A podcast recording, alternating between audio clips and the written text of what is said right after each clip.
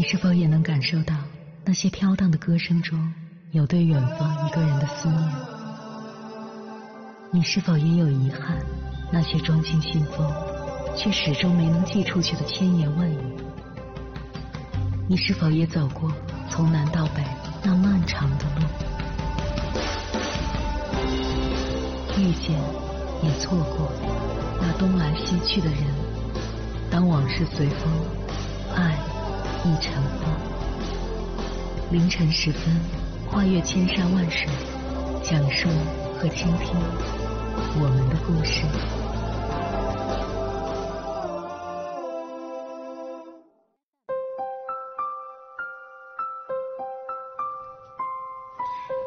欢迎回来，各位夜行者，这里是正在直播的中国交通广播心灵夜话栏目《千山万水只为你》，深夜不孤单，我是迎波，我要以黑夜为翅膀，带你在电波中自在飞翔。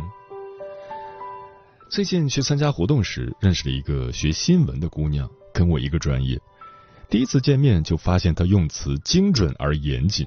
聊下来，知道她在一家知名的新媒体做记者，因为平台的缘故，他采访了不少名人和新闻当事人，写出来的稿件也轻松拥有几十万的阅读量。在一片盛赞当中，他却因为压力太大辞职了。压力的来源是多方面的，其中有一条是他的内心总有一个声音在问自己：我写的东西真的值得这么多关注吗？大家会不会发现我其实没有那么厉害？如果我之后写的文章出了差错，人们会不会更失望？我同意，保持质疑的精神是一个记者的优质品质，但也看到他和很多真正在努力的人一样，被自我怀疑困扰着，有着深深的不配得感。接下来，千山万水只为你心理课堂，跟朋友们分享的文章选自《社会学了没》，名字叫《如何克服冒牌者综合征，让自己更有配得感》，作者张曼玉。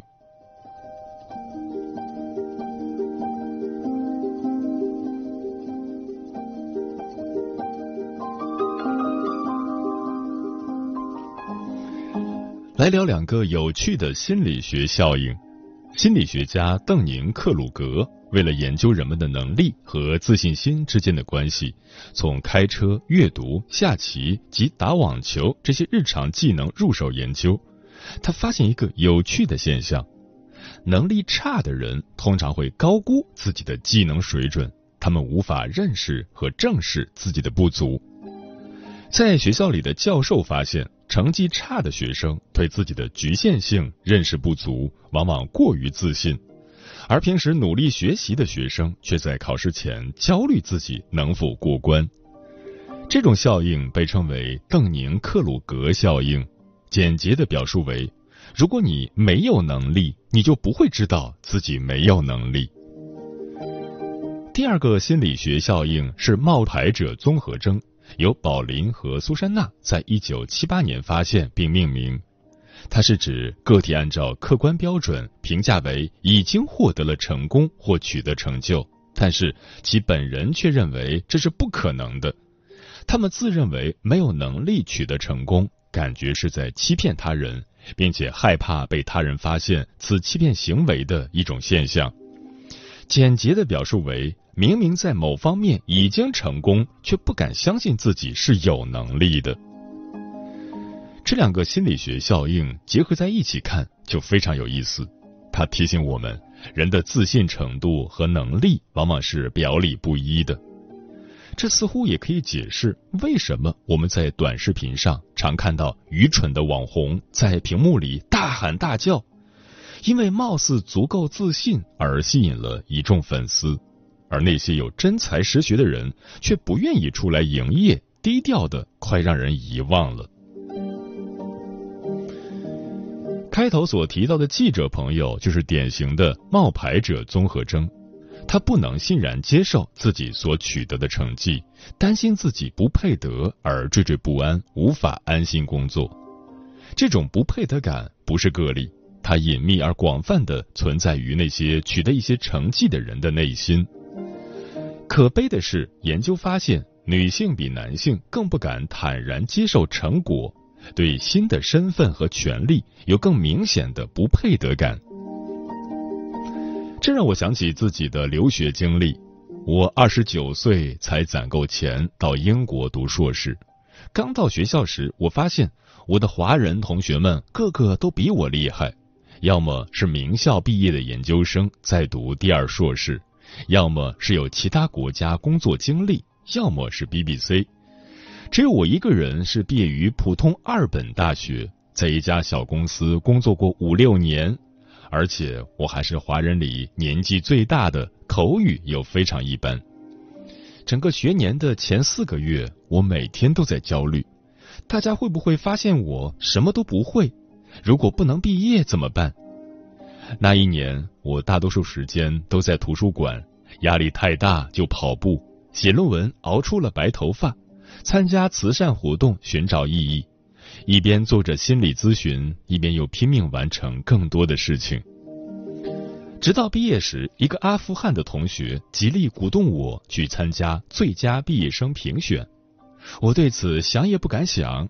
最后在他的督促下填完了申请表格，直到最后真的把最佳毕业生奖杯拿在手里时，我还是不敢相信，评委老师是不是看我太辛苦了？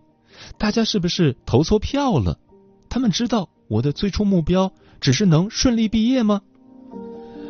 再后来，一次次的发生类似的事情，我发现有的人就是会在成功的时候使劲的往后缩，生怕自己辜负了期望。其实是没有正视自己的能力，也变得更不敢接受更大的挑战。那么，如何克服冒牌者综合征，让自己更有配得感？在几年与不配得感的斗争之后，我想分享四个小方法，帮你更自信、更认可自己。一、写下自己为今天所付出的努力和小成果。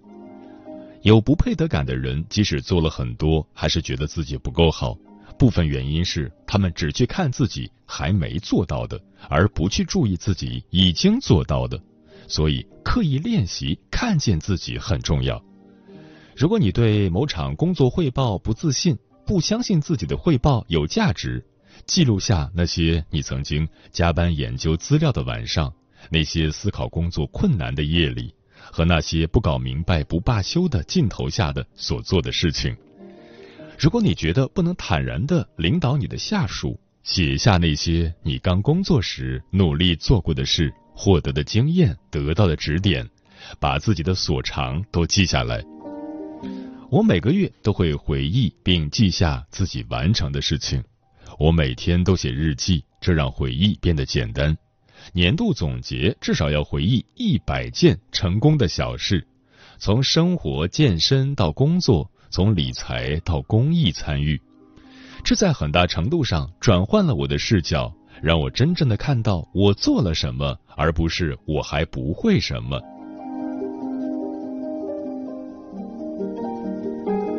二，培养自己的成长型思维。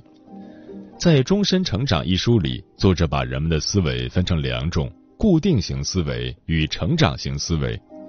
如果你明明工作生活都照顾得很好，却觉得自己不配享受自己的劳动成果，不敢生活，可能你并没有完整的看到自己能力的增长，你还在如同看一个学生一样看待自己，而且忘记了能力和认知是可以变好的。这就是一种典型的固定型思维，用固定的眼光看待自己，认为能力是一成不变的。就会对自己的得失过于看重，得到了恐慌，觉得自己不配，失去了沮丧，忘记了以后还有希望。有一次看陈坤的专访，他在电视剧《金粉世家》爆火之后，突然陷入了巨大的恐慌。他觉得自己只是拍了两部戏，怎么会配得上这么大的盛誉？而且因为小时候太穷，突如其来的名利让他天天既焦虑又抑郁。后来他从静坐中获得了新的认知，他可以用拍戏赚来的名利去帮助别人成长。于是他发起了心灵建设公益项目“行走的力量”，这个项目已经运行了十年。现在，陈坤已经成了演艺界的常青树，他享受着一切，并且也通过公益活动分享他如何让内心保持平静的方法。他内心的力量和外在能力都已经获得了巨大的增长。不配得感也好，恐慌也好，都是一种暂时会出现的感觉。只要能力是会提升的，越来越好是可能且正常的，这种自信就会慢慢积累下来。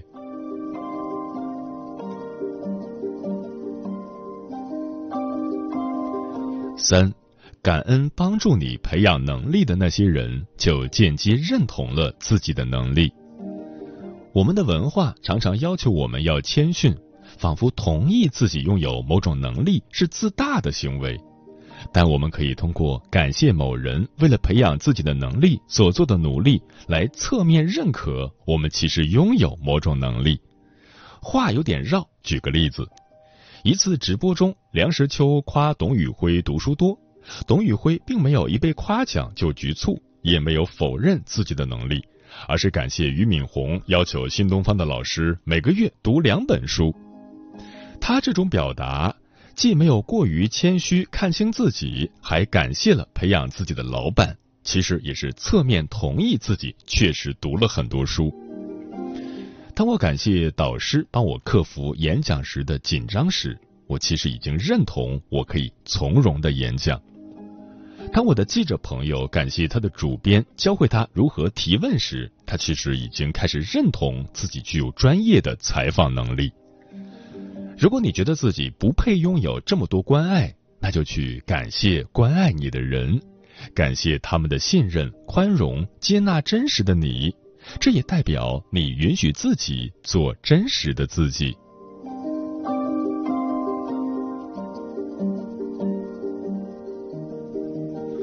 四无我状态是最根本的心法。从根本上讲，人过于自卑或是过于自恋，是太把注意力放在思考我怎么样上了，我是不是值得，我是否配得上，我是否表现的让他人满意。这些关于自我形象的想法都会加重人的负担。当然，也不是把注意力从我转移到别人身上。别人满不满意？别人觉得我配吗？当然不是，而是把注意力从人转移到事上，不在乎我的形象如何，只去专注的把事情做好，就会放松于对自己的评判。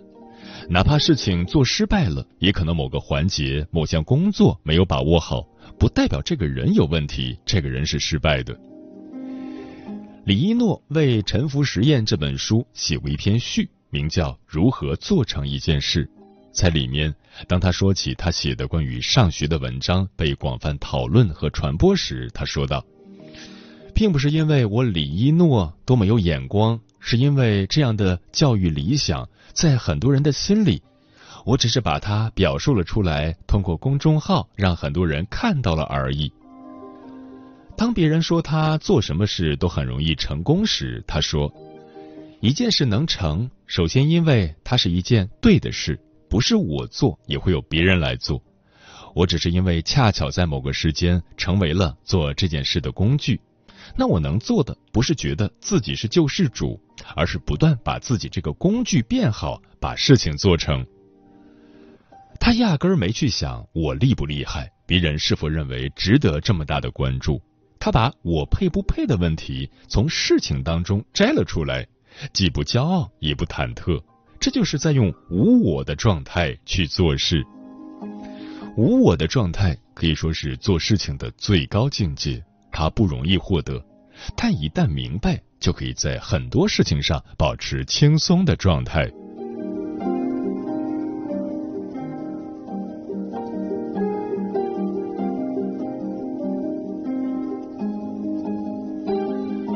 环境和信息快速变化的今天，我们遇到新的挑战，在心理上遇到问题，简直再正常不过。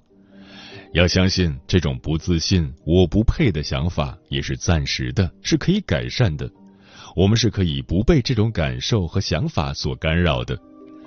为自己的信心花一点时间练习一下上面讲的三个技法，认真思考一下第四条心法。慢慢的，你会发现，这些真正花在自身成长上的时间是非常值得的。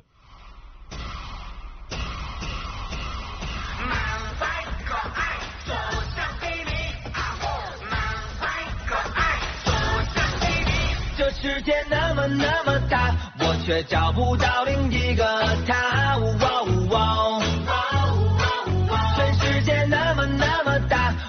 找不到另一个他，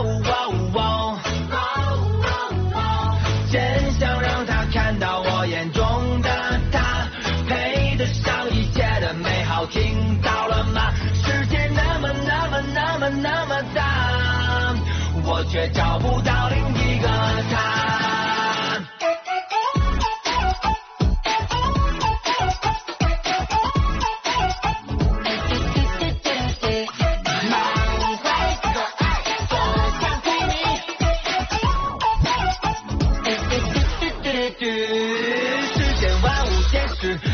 秒的伏笔，都是为了衬托。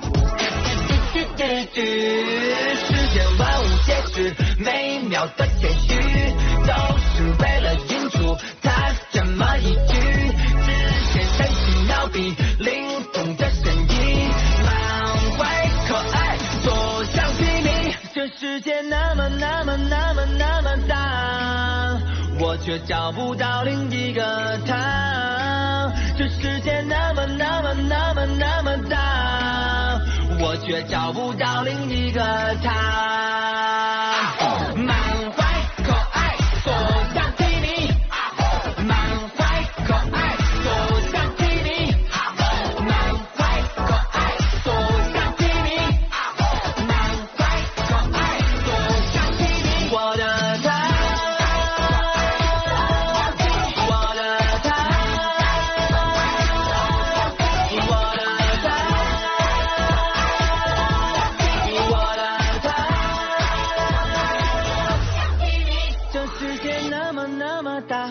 却找不到另一个他。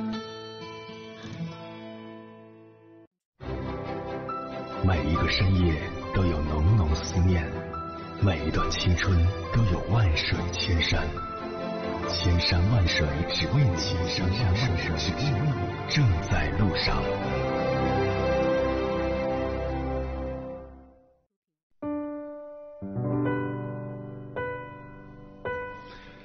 感谢此刻依然守候在电波那一头的你，我是迎波。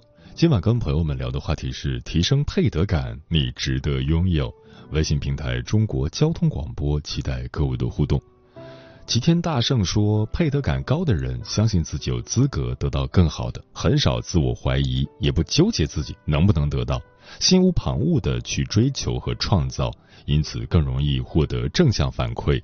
相反，配得感低的人在潜意识里觉得自己不够好，不配得到更大的幸福，即便有，也会表现出受宠若惊，不知如何是好。专吃彩霞的鸟儿说：“配得感实则是自信的表现，人若自信，就会事半功倍，有自信才有动力。生活中，如果真正建立起了自信，就说明已经迈进了成功大门的第一步。”人只有相信自己，才能激发出进取的勇气。山水湖北说：“去做一些喜欢的事情来维系自己的能量，一直向往的事情，从来没有做过的事情，只要在经济条件允许的范围内，都去尝试一下，不要以任何理由去拒绝自己。星河里沐浴说：“你是玫瑰就大胆张扬，你是雏菊就娇小美丽，你想做什么花都可以，只要是你的选择。”电波里的小五说：“提升配得感最主要的是和解，与曾经的自己与父母和解，在面对生活的挑战时，勇敢的面对自己的真实想法。”沉默少年说：“我觉得努力成为自己想成为的样子就可以了，完全不要去想值不值得。你若盛开，蝴蝶自来。”鲁伊素说：“我因为工资低，导致配得感也低。”再加上在手机自拍镜头里看到自己的形象，自己都觉得不敢恭维，所以在商场即使有幸看到想搭讪的女生，最终也鼓不起勇气，不了了之。一九九五说：“我觉得我妈就是这样的人，每次有点什么好吃的好喝的东西给她，她都不要，觉得这些不该是他的，全家都去玩了，就他不愿意去，总觉得浪费钱。”五彩缤纷爆米花说：“如果一个人的内心精神世界很匮乏，他对外抓取的心就会很大，容易产生不配得感。这样的人容易被 PUA。不配得感的心理，往往是童年原生家庭环境所影响产生的。嗯，高配得感和低配得感的人过的是完全相反的两种人生。”前者鲜活饱满有生命力，后者自卑胆小不得志。那么，低配得感的人如何才能扭转局面呢？分享三点建议：第一，接纳真实的自我。每个人都不是完美的，但却可以是完整的。当你接受真实的自己，你就是完整的，自然会散发出一种魅力。不用向别人证明自己，学会坦然面对周围的一切，与真实的自己和解。历经风雨后，仍愿意相信人间值得。第二，看到自己身上的闪光点，全世界都可以放弃你，但你永远都不要放弃自己。要懂得欣赏自己身上的闪光点，即使它很小，也值得为自己骄傲。你的眼睛很亮，你很善良，你办事靠谱，工作兢兢业业，你为人和善，到哪儿都有喜欢你的人。学会记录自己的闪光点。你将会拥有自己的璀璨星空。第三，不断的在心里暗示“我值得”。其实，所有的遇见都是由自己的心念吸引来的。所谓“梧桐树种下，金凤凰自来”。生活中，我们可以刻意给自己积极的心理暗示。工作做得好，拿到奖金时，告诉自己这是我自己努力得来的。遇到困难时，告诉自己没事儿，一定可以摆平。遇到不错的追求者时，告诉自己我值得被爱；当别人肯定自己时，相信别人的眼光，告诉自己我很棒。总之，给自己积极的心理反馈，你就 hold 住了所有你想要的美好。时间过得很快，转眼就要跟朋友们说再见了。感谢你收听本期的《千山万水只为你》，晚安，夜行者们。逆着光奔跑